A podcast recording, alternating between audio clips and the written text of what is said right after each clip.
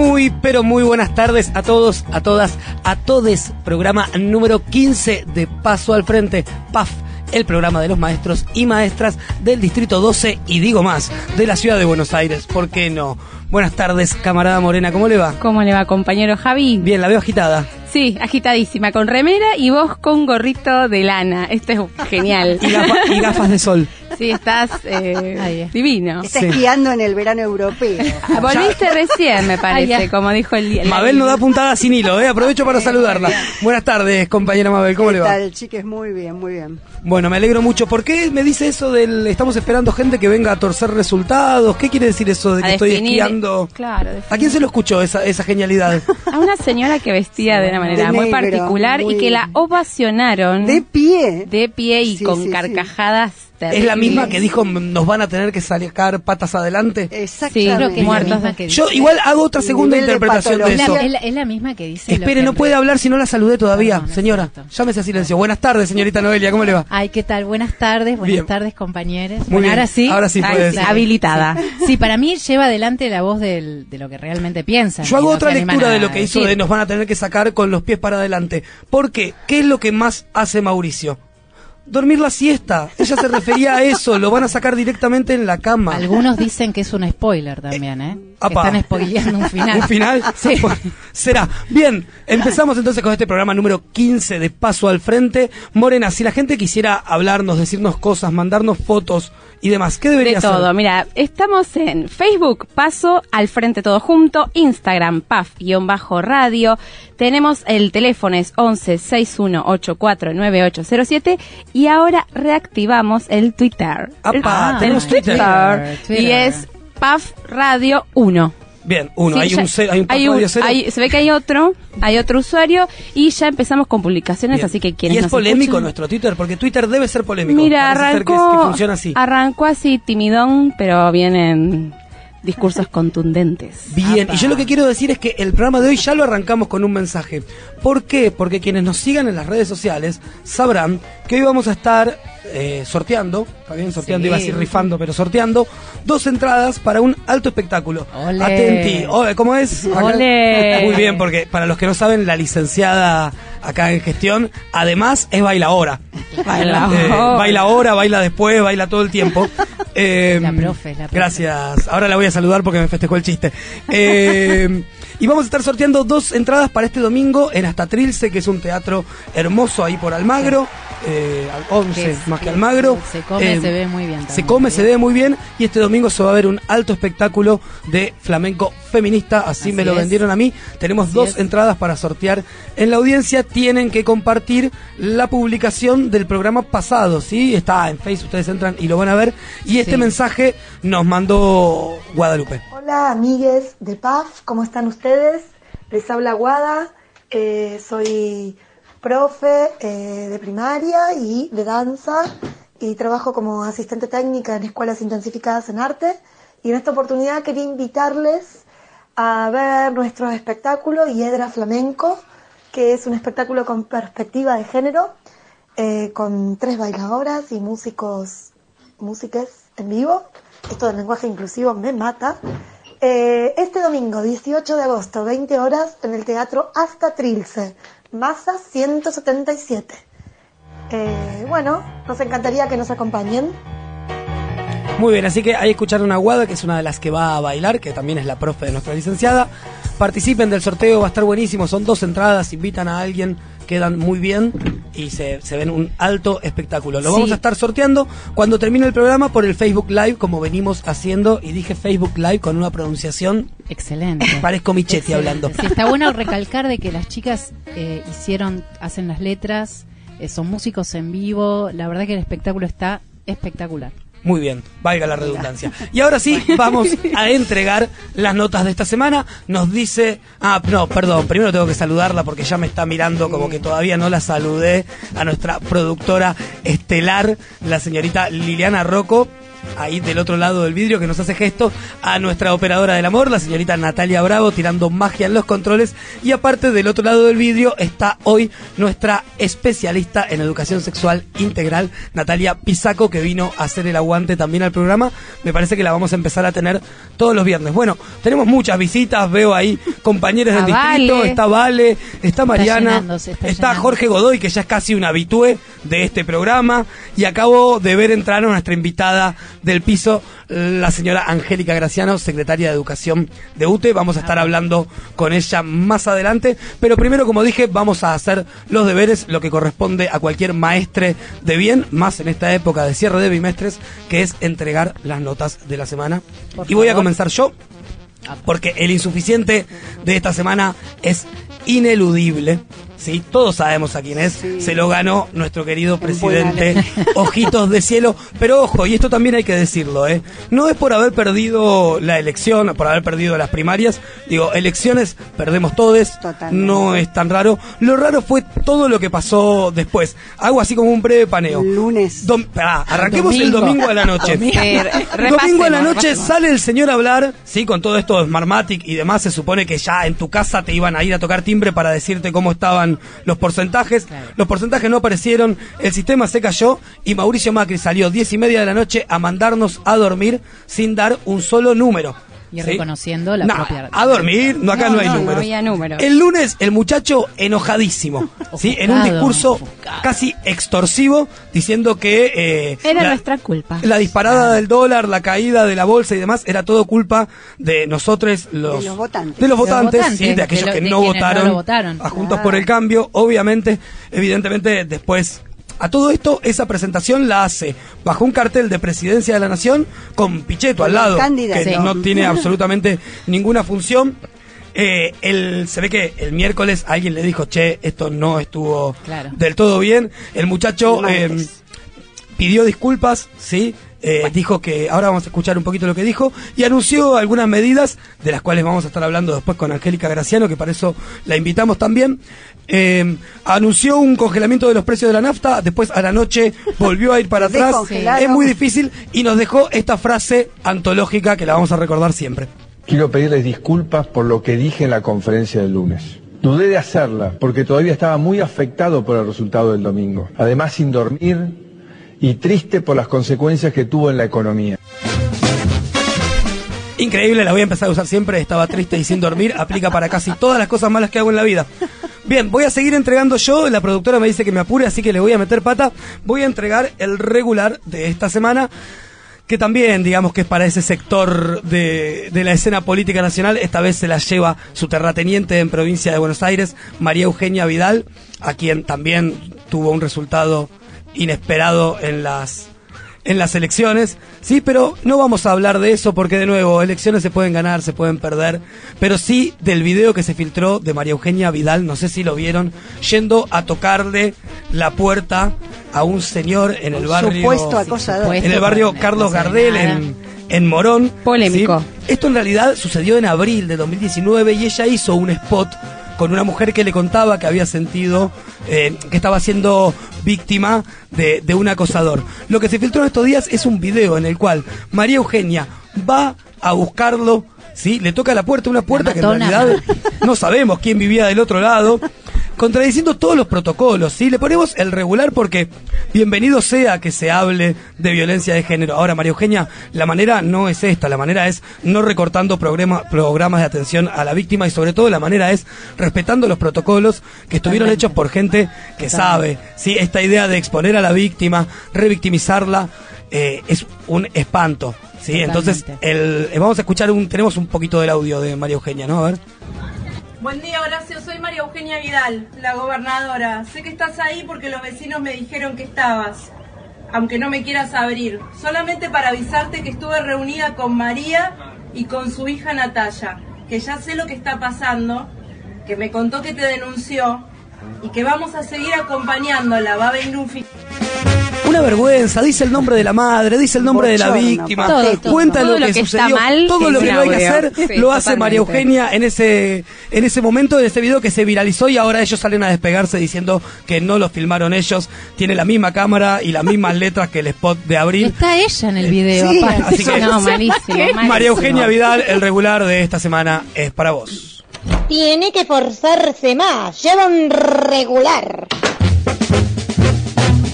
Bien, y seguimos con la entrega de boletines y esta vez me toca a mí dar esta nota al bueno, que generalmente es de Javi y es controversial, y tiene un tinte gastronómico. Y Apa. viene de la mano de dulce o salado. Oiga, La nota tiene que ver no con un Carlitos, sino con un Luis. Estamos dándole la nota a un panqueque. oiga. Este es uno de los panqueques que afloraron después de las Sí, elecciones, sí, que empezó a hacer una gran autocrítica, a irse para atrás en sus discursos, decir que estaba como motivado por el enojo de sus colegas, que maximizaban la situación económica del país y que él está... in- él sigue con la causa Cristina. Yo Pero tendría que haber investigado más, dijo, de, de Sí, economía sí, política. dice, eh, estoy muy enojado eh, y con muchos colegas por la exageración de la situación. Minimicé el daño y el dolor de mucha gente. Bueno, y diga quién es, de bueno, quién estamos Luisito hablando. Majul, Sí, esta nota por buena porque sos un panqueque, pero te diste cuenta a tiempo, es para vos. ¿Qué quiere que le diga? Lleva un bueno. Otra cosa no le puedo poner.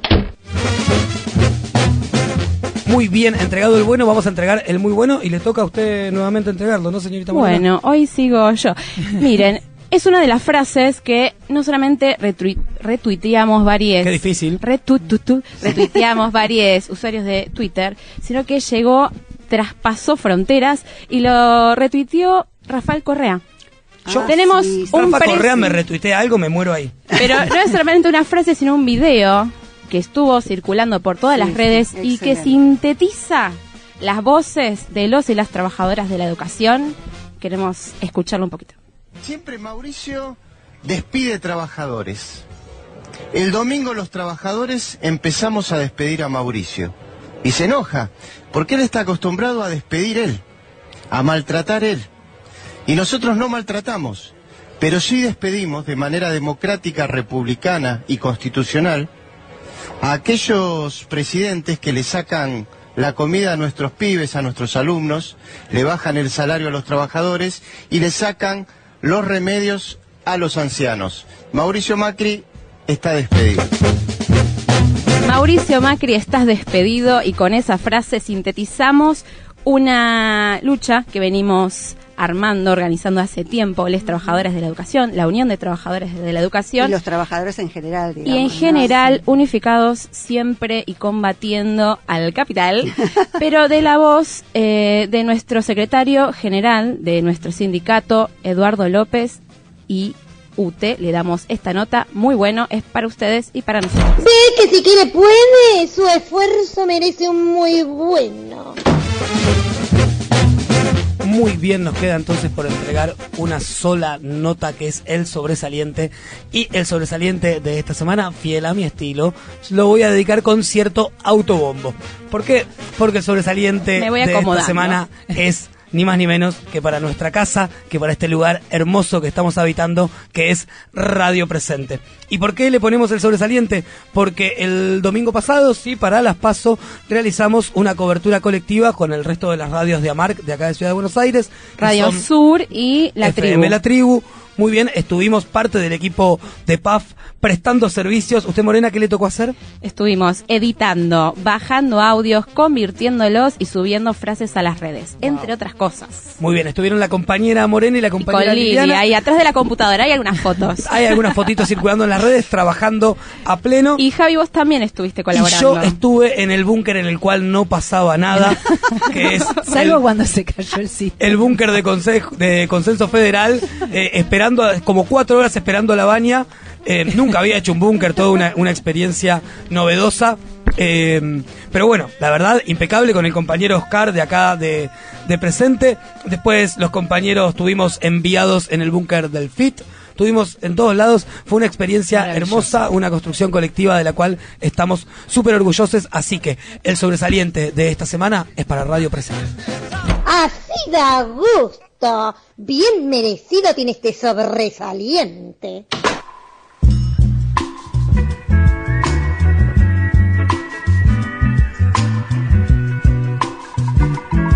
Muy bien, entregadas las notas de la semana, entonces podemos seguir saludando gente porque veo que sigue ingresando gente a nuestro programa de radio. La veo a Irina Garbus del otro lado del vidrio que saluda también. Bienvenida Irina, también tu casa con Irina. Hablamos por teléfono, es la primera vez que, que nos visita. Pero bueno, eh, íbamos a hacer un pequeño análisis de, de las elecciones con un periodista amigo de Clarín. Es- Está la productora ahí comunicándose. Yo les propongo que mientras esperamos la comunicación vayamos a escuchar el primer tema de la, Dale. de la semana, la consigna Consigna. musical de esta semana Muy buena, tuvo que ver con Excelente. pensar entre todos cuál había sido la cortina musical de estas primarias abiertas, simultáneas y obligatorias. Surgieron, la verdad, que cosas muy buenas. Yo no quiero dejar de saludar a Andrés, Leda, Nati, Pipi, compañeros de acá de la radio, Desi, Matías Álvarez, Alejandra Martín, Zaira, Luciana, Juan López, todos los que participaron. Hemos elegido, para comenzar, y ustedes entenderán por qué, se va, se va, se fue, de Jorge Drexler.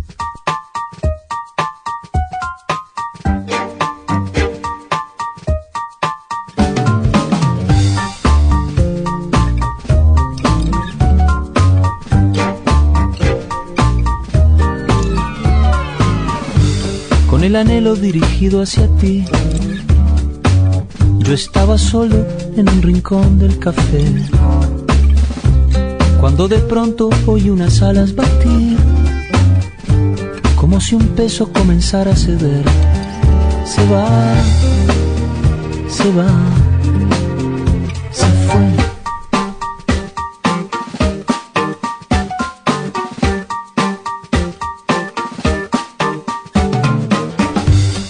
Tal vez fue algo de la puesta de sol o algún efecto secundario del té. Pero lo cierto es que la pena voló y no importó ya ni siquiera por qué. Se va, se va,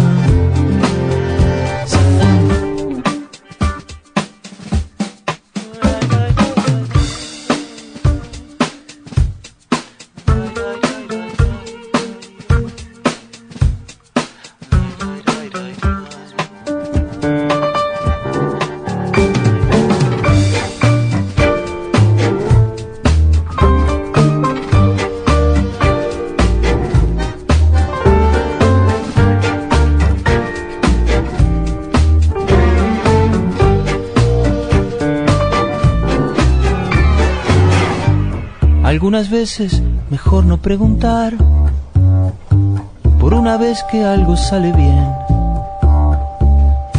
Si todo empieza y todo tiene un final, hay que pensar que la tristeza también se va, se va,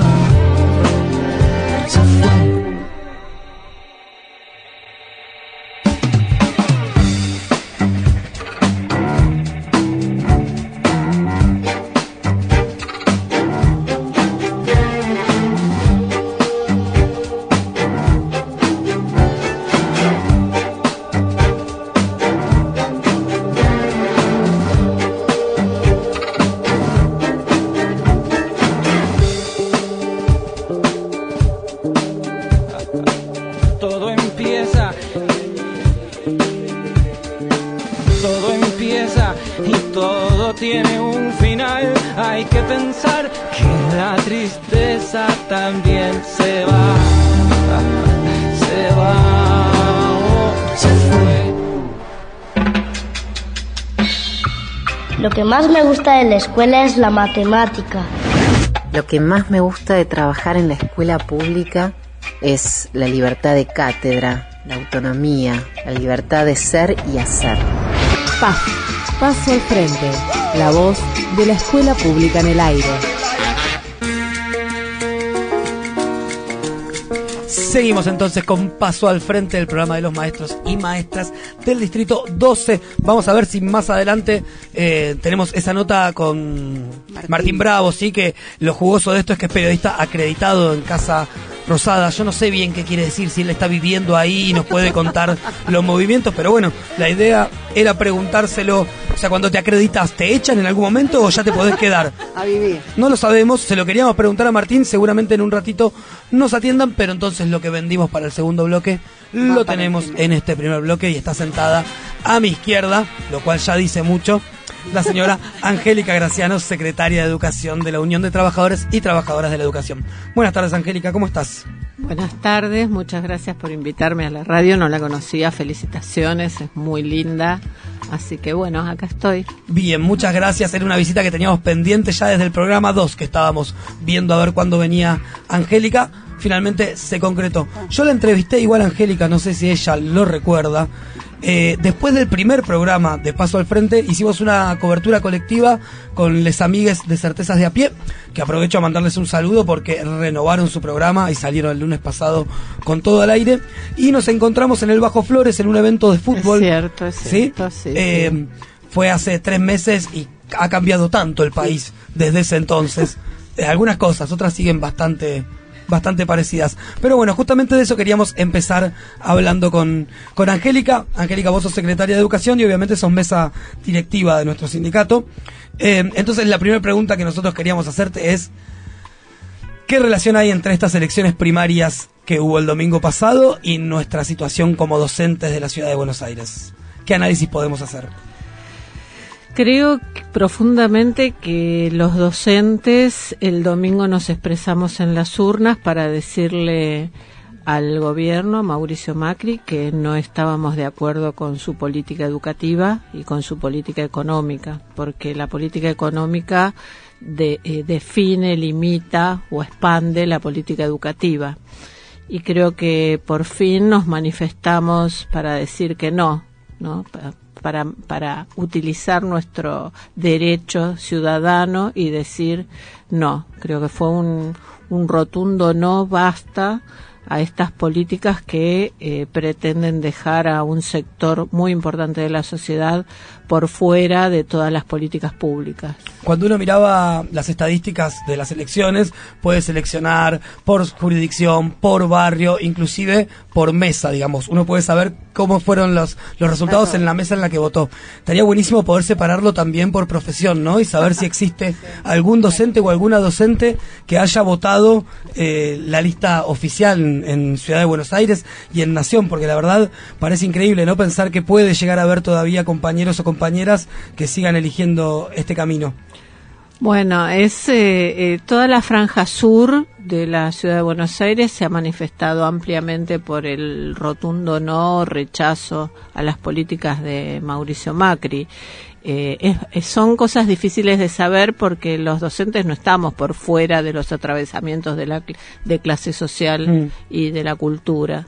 Por tanto, muchos y muchas este, este, somos también lo que producidos por nuestro propio medio social mm. y bueno eh, eh, depende de cómo uno se apropia de esa historia ¿no? de, vida Angélica, durante los 12 años que, tuvimos el, el, gobierno primero de Néstor y, y después de Cristina, quienes trabajamos en educación vimos eh, de manera concreta algunos avances que van desde el 6% de inversión eh, en educación del PBI, que fue el más alto de nuestra historia, eh, y quienes trabajamos en las escuelas lo veíamos de manera concreta, en libros que llegaban a las escuelas, en computadoras que llegaban a las escuelas, en materiales que llegaban a las escuelas, en paritarias que teníamos los docentes. En un hipotético que ya casi no es hipotético, sino que parece cada vez más concreto, de un regreso de un gobierno con la misma línea, en este caso con Alberto Fernández. ¿Pensás que podemos esperar lo mismo o que la coyuntura que dejó el macrismo va a hacer que sea imposible ilusionarnos con volver a lo que algunos llamaban la década ganada? Podría decirte casi con certeza que se están discutiendo dos programas. Eh, hay un programa que es para los primeros 100 días de gobierno y otro programa que es a largo plazo para los cuatro años de gobierno. Para los primeros 100 días de gobierno eh, eh, principalmente está la reposición de la paritaria nacional, porque eh, eso implica la nueva nacionalización del sistema educativo y a su vez se discuten las condiciones simbólicas y materiales de la educación. O sea que el primer acto de gobierno es lo que por lo menos estamos reclamando y pidiendo eh, es la reposición de la paritaria nacional porque nunca fue derogada ya que el decreto del Poder Ejecutivo no puede derogar una ley. Esa es eh, como la primer medida que nos parece para nosotros fundamental y un gesto político hacia los trabajadores de la educación de todo el país. Y en segundo lugar, eh, es por supuesto que vamos a exigir eh, una ley de financiamiento educativo para llegar al, al 10% del Producto Bruto Interno, eso sería a largo plazo, y la separación del el presupuesto de la educación, de la educación pública, del sistema público, de las universidades. O sea, en este momento está el 6%, que de allí es 4 y 2, y sería ideal que como primera medida sea 6, más 2, o sea, 6% para el sistema educativo y 2 para las universidades. Bien, Angélica, la mayoría de las cosas que estás nombrando como medidas en realidad parecieran eh, ser medidas que no construyen, sino que recuperan, digamos, es eh, recuperar algunas cosas que supimos tener. Y en ese sentido te pregunto, a dos meses probablemente de que este gobierno termine. ¿Cuál crees vos que es el los daños más profundos que hicieron en la educación o cuáles son las cosas que más va a costar volver a reconstruir? Lo más difícil de reconstruir para mí va a ser el Infod, que es todo el sistema nacional de formación continua. Yo fui echado de ahí. Que fue desmantelado. Fui uno de los que nos quedamos sin contrato. Por eso, creo que lo más difícil va a ser eso, porque hay que reponer eh, muchos proyectos muy, muy importantes que hacían a la construcción democrática, participativa y ciudadana de, todo, de todas las escuelas del país y que llegaba a todos los rincones. Eso me parece que requiere de un trabajo más a largo plazo de los primeros 100 días. Eh, eso es central, es central porque eso está vinculado a la garantía del acceso al currículum o sea, los contenidos prioritarios definidos por nuestra, por, por la patria, para, para construir la patria. O sea que ahí está desde la soberanía de Malvinas hasta el acceso a las tecnologías, la ESI, eh, bueno, el cuidado del medio ambiente, o sea, hay, hay cinco, seis, diez eh, ejes fundamentales el conocimiento matemático, eh, eh, los procesos de alfabetización, que bueno, hubo un avance muy importante eh, de, de, metodologías que descartaba la psicogénesis o el constructivismo. O sea, creo que eso va a ser lo, lo más difícil en, en un breve tiempo, pero creo que va a ser posible porque eh, todos, todos y todas, todo, no hay, no hay nadie, aún los que votan a Macri, que piensen que el sistema educativo no tiene que, que no piensen que el sistema educativo tiene que ser nacional. Mm. Y la segunda cosa que me parece que vamos a tener que, que, demandar es que se audite toda eh, todo el presupuesto que fue para fundaciones y ONG, eh, todo el tema de la tercerización de la educación que en el Ministerio de Educación abrieron una oficina para la tercerización y que en este momento parte del 6% del PBI se lo están llevando en, empresas disfrazadas de ONG y fundaciones. Hmm. Yo creo que ahí hay, hay un paquete que va a ser muy, muy importante para, para desarmar y ver qué es lo que pasó, qué es lo que se hizo y, dónde está el dinero de la educación.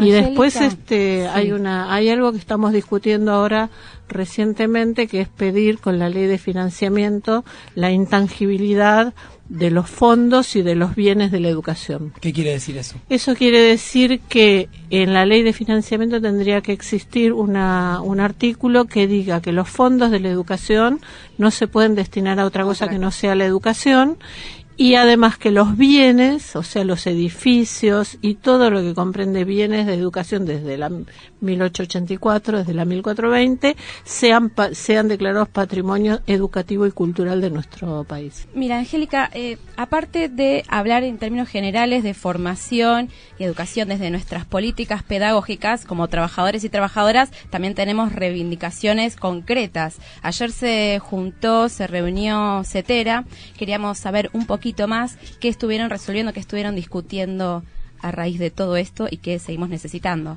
Ayer hubo un, bueno, fue un congreso de memoria y balance.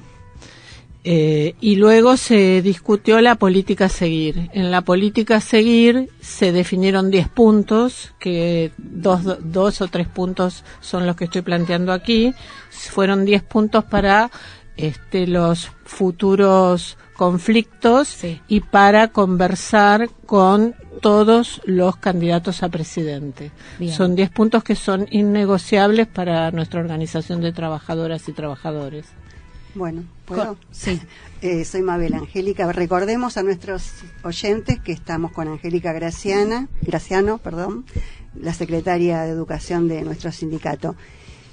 Viniendo un poco más al tema de la ciudad, todo esto que vos hablás de la capacitación que nos han robado y demás, el sindicato un poco se los viene poniendo al hombro eh, a través de tu secretaría y yo quería que nos comentaras un poco el porqué del Congreso Pedagógico y por qué es importante que los compañeros se sumen a esta propuesta tan valiosa de nuestro sindicato.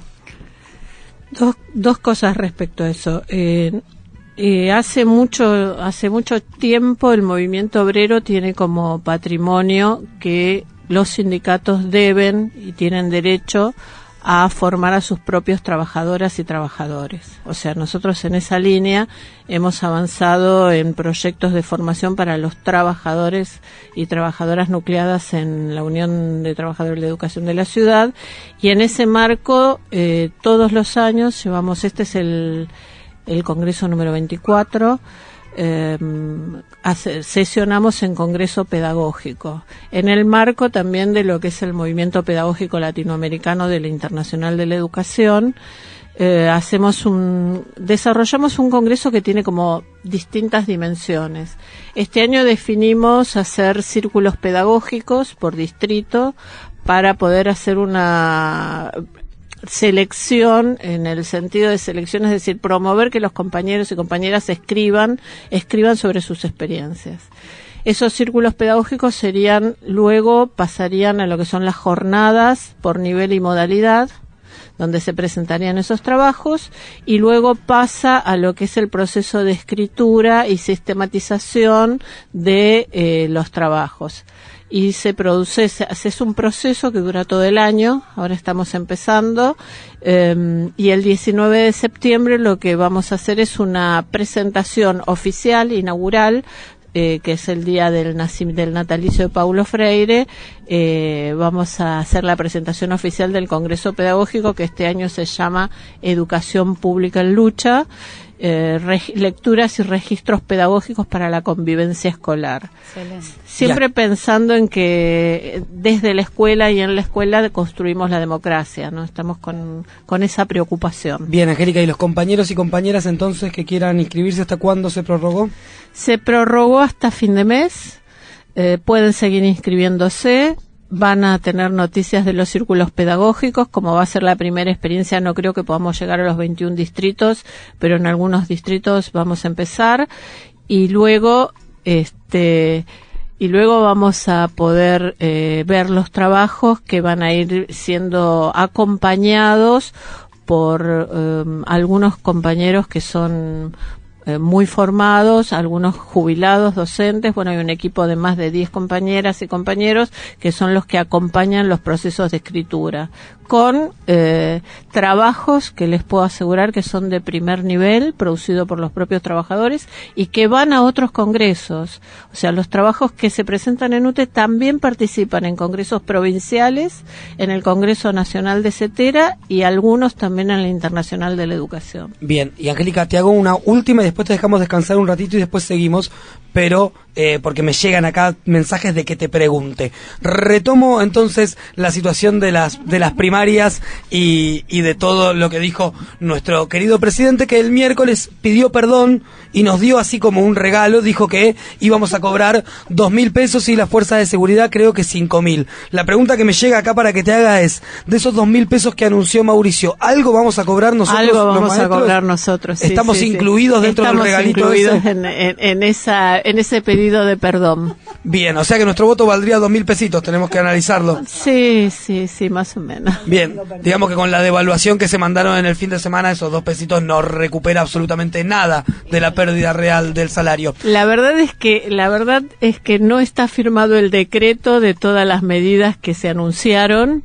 y que hasta que no esté firmado el decreto, o sea, Son la letra palabras. chica, no vamos a saber a cuántos docentes o a cuántos trabajadores y trabajadores alcanza ese bono. Bien, y ahora te voy a invitar entonces que te quedes acá sentada con nosotros, Angélica, porque para hablar de todo este tema, vamos, estamos en comunicación con Martín Bravo. Martín Bravo es periodista de Clarín y está acreditado en Casa Rosada. Así que vamos a ver si él nos puede contar un poquito los entretelones de estas conferencias de Mauricio. Martín, ¿nos estás escuchando? ¿Qué tal? Buenas tardes. ¿Cómo andan? Bien, un gusto. Muchísimas gracias por atendernos. Bueno, son la voz acá autorizada. La primera pregunta que te queremos hacer, en realidad, que estábamos discutiendo al aire hace un ratito, es ¿qué quiere decir estar acreditado en Casa Rosada? ¿Vos estás viviendo ahí? Eh, sí, no, viviendo no, pero eh, estoy para el diario cubriendo eh, las cuestiones de gobierno, le- los anuncios eh, de Macri, de gabinete, bueno, todo lo que vaya eh, pasando con algunos compañeros del diario. Eh, eh, acreditado significa que tenés acceso a la sala de prensa, eh, a los anuncios, bueno, a, a la información pública, ¿no? Lo que quiere difundir el gobierno y algunas otras cosas que, que nos podamos enterar. Bien, esta semana me imagino que entonces estuviste bastante, bastante instalado ahí en, en Casa Rosada. Fue intenso, sí, fue una semana con bastante intensidad. Eh, bueno, muchas muchas de las reacciones eh, se pudieron ver, quedaron a la vista, ¿no? La conferencia de prensa eh, del lunes, eh, después Conferencia el- de prensa no coacheada, ¿no es cierto? ¿Ese es el verdadero, el verdadero Mauricio, pensás vos? Eh, puede ser, lo que la información que tenemos es que hubo un intento de eh, de que fuera otra línea, otro tono, Hmm. el, el discurso del presidente y, y parece como que no, como que hubo un impulso Se le soltó la cadena. eh, más fuerte, claro, y, y puede ser que haya quedado eh, en evidencia por lo menos la, la reacción más impulsiva, que, que fue el enojo, ¿no? La bronca por, por la derrota. Bien, y después sí tuvo una segunda conferencia ya más coachado, con grabada, con, con el discurso armado, que fue aquella en la que en la que presentó estas medidas de las que estábamos hablando recién. Sí, sí, es, es una, una serie de medidas que no se terminan, ¿no? Porque eh, cada, cada vez son más. Eh, hay que ver, bueno, eh, en el gabinete algunos dicen que, que bueno, que puede ser tarde, eh, es, es evidente que, que son, que son, que es tarde y por eso algunos pases de factura, ¿no? En, en el gabinete hay que ver este fin de semana cuáles pueden ser las novedades. Nos hace acordar el otro fin de semana, el del año pasado, que, que fue también muy intenso. Eh, hay que ver, eh, bueno, Marcos Peña, Dujovne, eh, hay que ver si continúan, ¿no? Bien, y vos ayer Eh, escribías para Clarín, Martín, una nota en la que hablabas de una reunión con Cornejo y Morales, ¿no es cierto? Sí, el, el radicalismo, esperen, el radicalismo eh, lo que pidió es que haya un acuerdo con, con Alberto Fernández, eh, un acuerdo más más profundo que la que esta conversación, esta estos mensajes eh, por WhatsApp que te, te atiendo, no te atiendo, eh, me llegó, me reúno, no algo más eh, más sistemático, más profundo, eh, como para garantizar la gobernabilidad. Eh, los radicales dicen que eso no significa reconocer la derrota y ya abandonar, sino bueno, eh, ponerse de acuerdo para decir, bueno, hasta octubre, eh, que haya un poco más de calma en la economía, en el dólar y competir. En el gobierno dicen, bueno, con la conversación que tuvieron ya está, porque ya eh, un encuentro, una foto, eh, juntar a los equipos técnicos, como también decía Sí, Cornejo, eh, se puede tomar como una transición y eso lo puede debil- debilitar todavía más al presidente. Igual, de todas maneras, perdón, Martín, hablamos de que, lo- bueno, ya los radicales eh, preocupados por la gobernabilidad es bastante, bastante llamativo, pero a lo que voy es, eh, hoy ya circuló la versión fuerte de que este, este estallido del dólar y demás, en realidad no tuvo que ver con los mercados re- reaccionando a la posibilidad de que Alberto sea presidente, sino que fue algo manejado desde adentro. ¿Cuál, cuál es tu visión de eso? Y esas son cosas que, bueno, yo no soy un especialista y, y son cosas que, bueno, uno dice una cosa, otro otra, eh, no, no vamos a saber realmente. Eh, además, mágicamente, eh, Alberto salió a decir que el dólar estaba bien a 60 y, y de repente se calmó, ¿no? La verdad que no lo sé, algunos dicen que, que fue promovido por el propio gobierno. De cualquier manera, el- para el gobierno es difícil decir que la- el resultado de la elección fue lo que generó inestabilidad, porque bueno, tampoco es que veníamos eh, con una situación tranquila, ¿no? Eh, y, eh, y, en, buen- en bueno, una buena situación económica. Eh, después, cuál fue el, el motivo y, y cómo sigue es difícil. Eh, después, ahora el gobierno tampoco creo que, que le favorezca eh, esta suba del dólar, la devaluación, porque todas estas medidas que tomó también se, se van a licuar. Sí, claro. Hay, hay, hay riesgo, esta semana eh, muchos funcionarios decían, bueno, la- el objetivo es eh, día a día poder sostenernos, eh, llegar a octubre, Exacto. tener la mayor em, cantidad de legisladores posibles, pero... Hay eh, distintas no miradas. ¿Qué tal? Martín Mabel te habla. Yo ¿Qué tal, quería preguntarte para ir cerrando, digamos, porque eh, trasunta que hay este, disputas muy eh, profundas dentro del gobierno. Decimos el gobierno, pero hay halcones y palomas, digamos. ¿Vos esto se, se, se nota ahí en la Casa de Gobierno? ¿Qué percepción tenés para, para finalizar esta, esta nota que te estamos haciendo? Y ahí está, eh, sí, sí, hay, eh, desde el principio de la gestión eh, hay eh, dos espacios bastante claros. Eh, recién decía, eh, bueno, el, el radicalismo preocupado por la gobernabilidad es, es extraño, es cierto. Eh, también que en, en el contexto de, de este gobierno el radicalismo eh, pertenece al ala más política Sí. eh, y entonces también se siente con autoridad de decir eso, también por las experiencias ¿no? de, de gobiernos que terminaron antes. Eh, después está dentro de también de la área política funcionarios como Rogelio Frigerio, Emilio Monzó, que ya estaba mm, apartado, y después está el, el- la, la parte más técnica de bueno Marcos Peña, Jaime Durán Barba, que claramente fueron los eh, perjudicados. Hasta el domingo eran los que tenían eh, más poder, de repente con el resultado eh, le, le llegaron todo tipo de pases de facturas. Eh, Se también que ambos presentaron la renuncia, ¿no? Tanto Marcos Peña como Frigerio y no fue aceptada. ¿O eso Eh? Frigerio, Frigerio seguro, eh, y lo de Marcos Peña, se, Frigerio el, mismo domingo de la elección.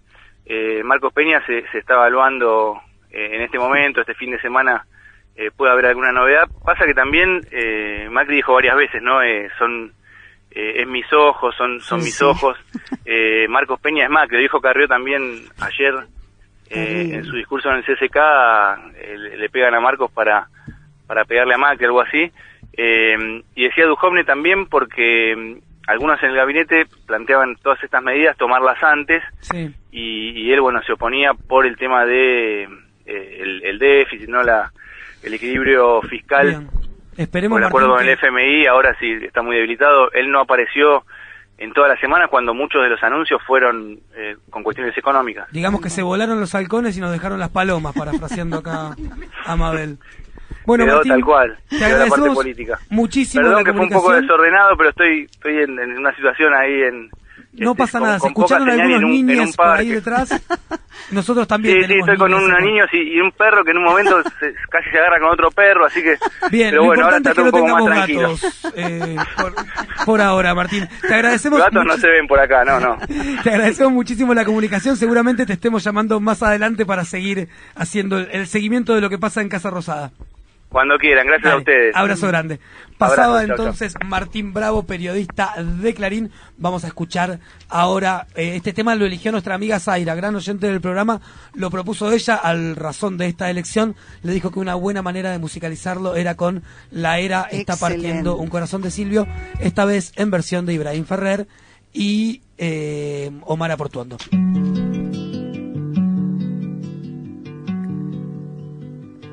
Le he preguntado a mi sombra a ver cómo ando para reírme mientras que el llanto con voz de templo rompe en la sala regando el tiempo sombra dice que reírse es ver los llantos como mi llanto. Y me he callado desesperada y escucho entonces la tierra llora, la era está pariendo un corazón, no puede más, se muere de dolor. Y hay que acudir corriendo pues se cae el porvenir. La era está pariendo un corazón, no puede más, se muere de dolor y hay que acudir corriendo pues se cae el porvenir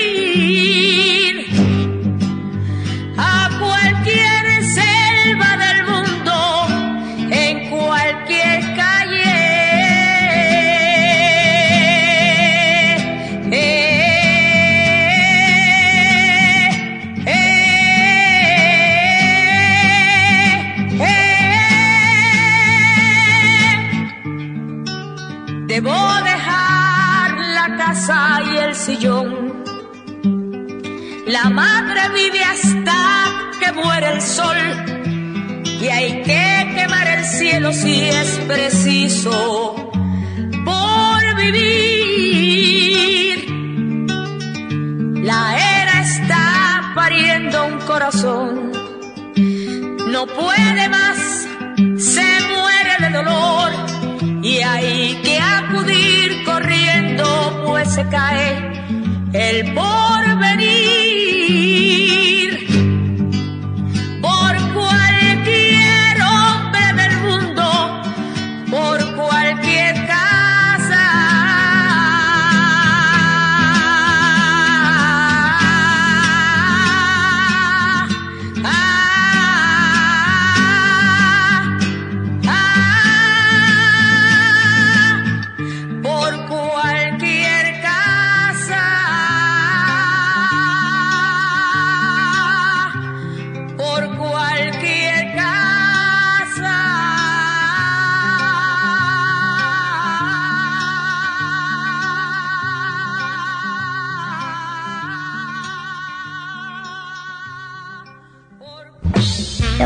me gusta de la escuela es trabajar, ir al recreo, ir a ver videos a la sala de arriba.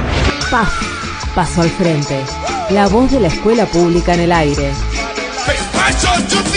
Seguimos en PAF. Este es nuestro quinceavo programa. Estamos en el tercer niña bloque. bonita. Ay, la niña bonita. La niña bonita. La niña bonita. Tenemos. Sigue con nosotras y nosotres Angélica Graciano que se queda con nosotras a escuchar la un columna, lujo. un lujazo. Un lujo. Está Noé preparando todo porque estuvo toda 15 días preparando Estuvimos la 15. columna ¿Cómo sobrevivimos en, la escuela? Total. Nos Bueno, quejamos y ahora pasamos a la catarsis. Sí, antes del receso escolar, ¿qué tal? Buenas tardes, yo ya me había presentado igual. Bueno, antes del receso escolar conversamos acerca de las quejas que se plantean dentro de la escuela y de que las mismas traen aparejada la necesidad de hacer catarsis. Yo creo que todos podemos coincidir en concebir a la escuela como una organización política, no solo por su implicancia, ¿no? como institución de la sociedad, sino porque aparte en su interior se dan situaciones que ponen de manifiesto la diferencia de intereses entre los miembros de esta organización. Se generan conflictos productos de quejas y quejas que acumulamos, este, que implican la necesidad de catarsis. Y entonces, bueno, preguntamos a nuestros oyentes en Facebook y salieron cosas como hablar dentro de las bibliotecas, como espacios de reunión, sala de maestres, hablaron del mate infal- infaltable para todo esto, juntarse con otros, hablar, buscar contención, buscar complicidad y apoyo, disfrutar y reírse. Nati, nuestra columnista de ESI, mencionó que tiene la suerte de trabajar con sus amigues. Zaira mencionó a las femininjas de la escuela, un grupo que tiene su propio nombre, habla de muchísima complicidad, sin lugar a dudas. Andrea dijo que hace hace catarsis con aquellos que piensan parecido y se la juegan. Patricia habló de apoyo y de pensar y llevar adelante propuestas que se disfruten. Vane, que aparte es la bibliotecaria de nuestra escuela, ella siempre nos tiene el mate preparado en su biblioteca y su espacio, el espacio de la biblioteca es en nuestra escuela una, un espacio de reunión y de catarsis. Y bueno, ver a la escuela como una organización política supone aceptarla más incierta, menos racional, más compleja, menos burocratizada, en otras palabras, menos mecánica, menos máquina, relacionarnos con otros más allá de nuestros roles, eh, desde nuestras propias subjetividades. Stephen Ball, eh, allá por 18 1989, estudia la micropolítica escolar, él la estudia a partir de conceptos como poder, control, conflicto, intereses, eh, actividad política, ¿sí?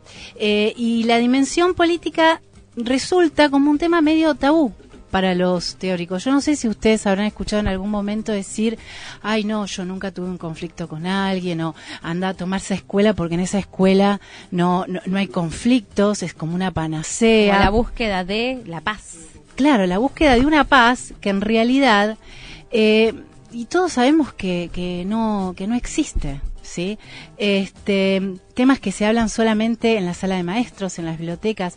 Uno de los teóricos dijo que es como el lado oscuro, mira, ¿sí? de la escuela. Fíjate que interés, poder y conflicto es un trinomio que tenemos que considerar en una escuela, en una organización que quizás se ve como tan pura dentro de la sociedad. Y hablando de esto, la palabra conflicto en algunas personas provoca miedo.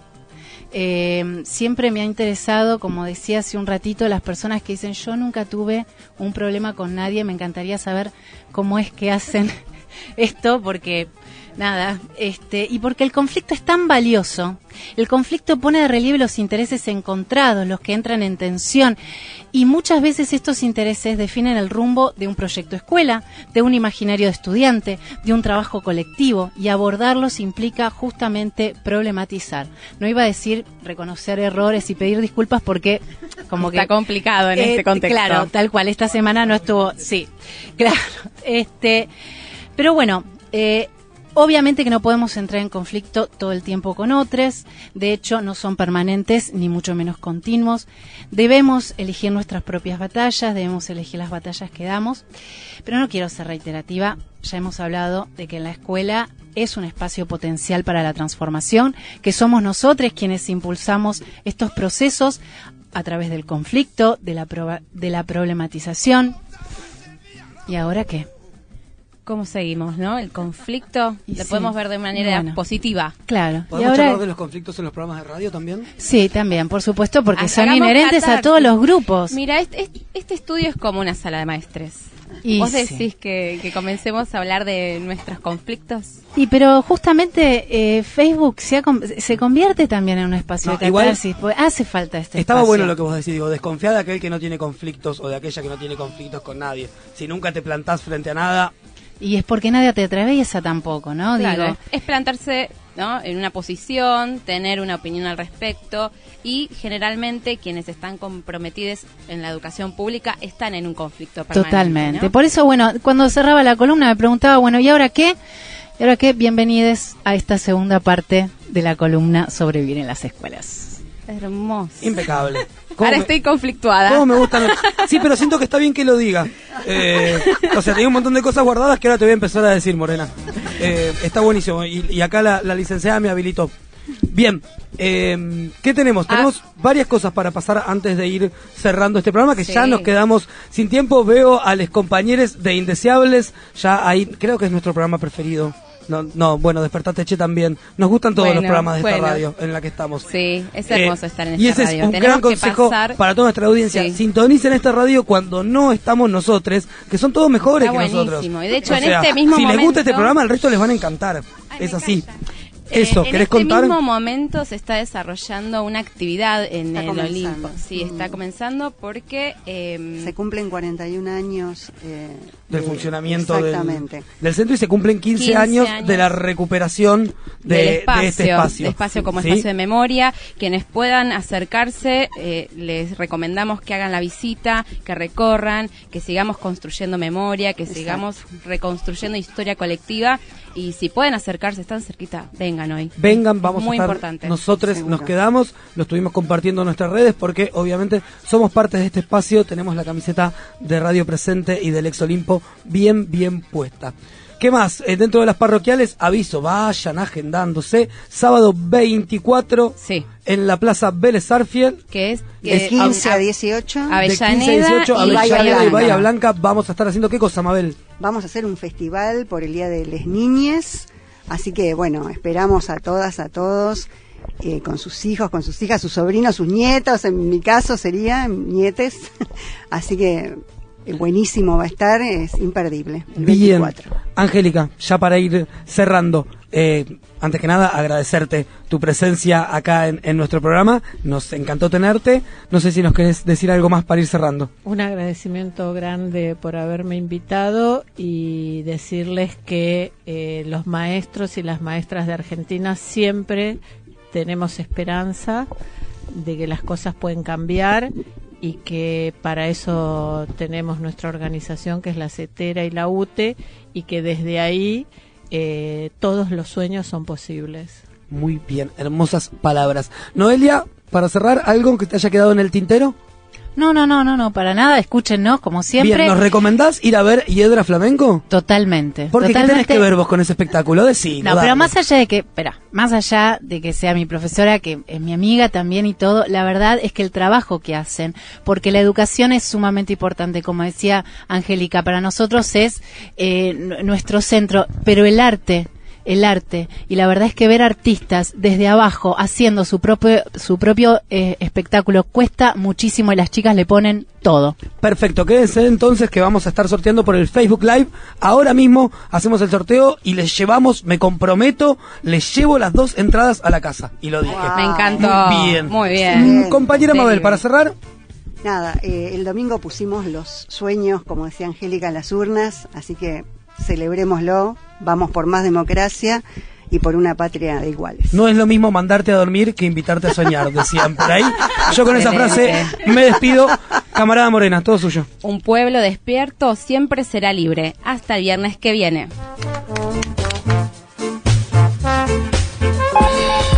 Poemas y microrrelatos en paso al frente, perfumando el aire de las aulas y las calles. No para que todos sean artistas, sino para que nadie sea esclavo.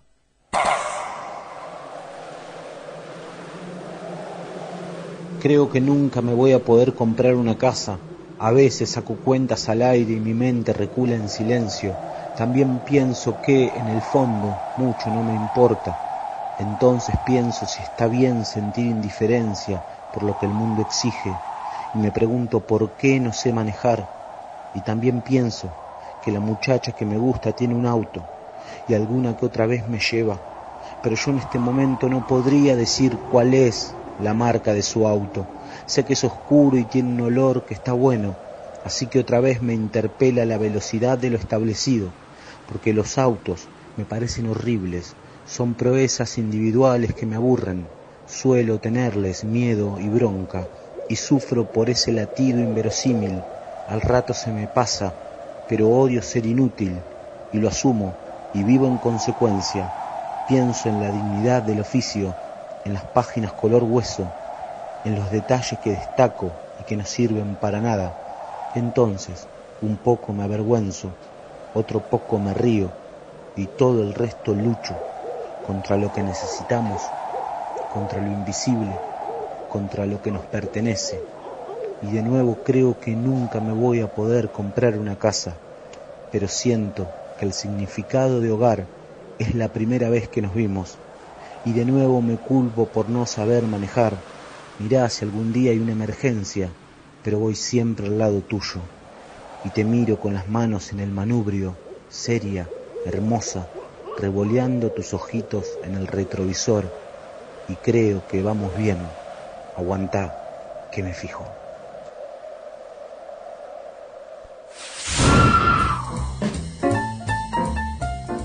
Hola, mi nombre es Leandro Gabilondo, escribo y el poema que escucharon eh, seguramente será parte de mi nuevo libro de poesía eh, que saldrá en agosto, si todo sale bien en este país hoy es muy difícil proyectar, pero si todo sale bien en agosto va a salir el poema que se llama Creo que nunca me voy a poder comprar una casa y saldrá por la editorial Abre Cultura.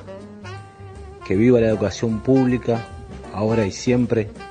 La primera independencia es leer.